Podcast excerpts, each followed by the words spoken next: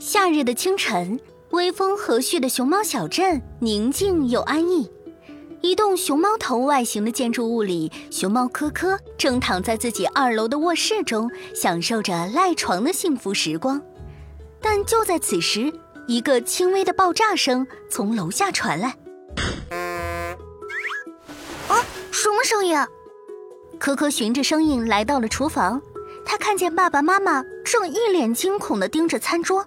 随着他们的视线，可可看见桌上的餐盘里全是零散的鸡蛋壳，而白色墙面上则粘着蛋白和蛋黄的残渣。发发生什么了？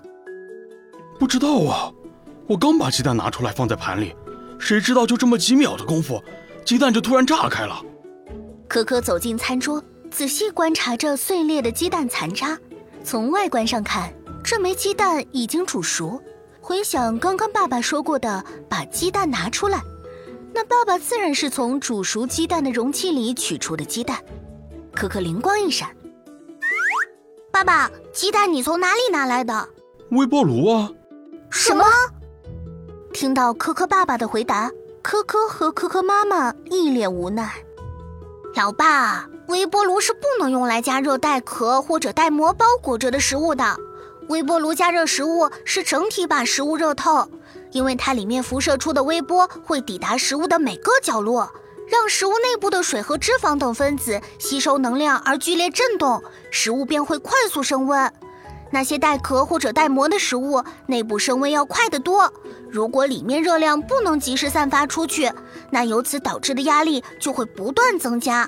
当食物外壳或膜承受不住时，就砰的一声爆炸了。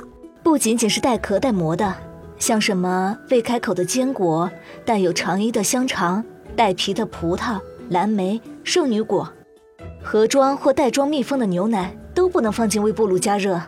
哈哈哈！好好好，我一定记住。